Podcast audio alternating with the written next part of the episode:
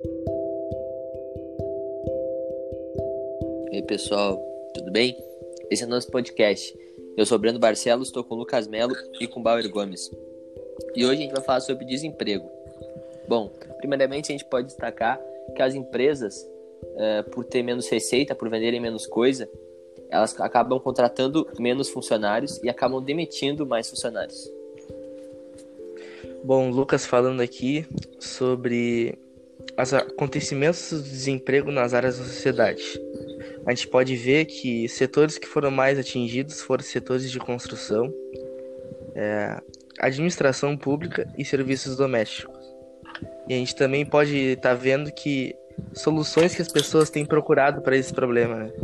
As pessoas têm procurado se reinventar nesse momento difícil de pandemia e as pessoas têm procurado fazer coisas mais simples, assim, mais acessíveis, como artesanato, trabalho de Uber, serviços informais sem carteira assinada e fazendo salgados e doces.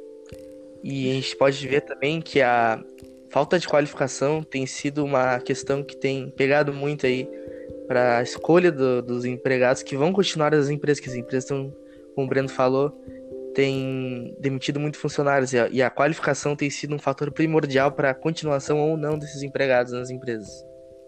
Olá, olá. Outra maneira também que as empresas estão utilizando para manter seu funcionário é usar um programa do governo, onde o governo paga o salário da, da, da pessoa empregada na empresa durante um determinado tempo, a empresa não pode demitir durante um ano. Assim, ajuda também a manter os empregos, para quando voltar a tudo ao, norm, ao normal, né?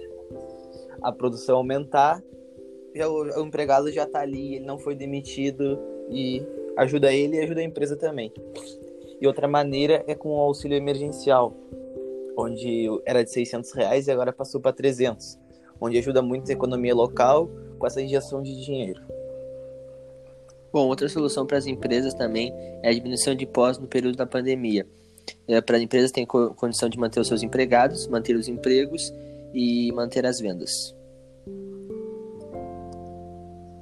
E esse é o nosso podcast. Esse é o nosso podcast. Valeu. Uh.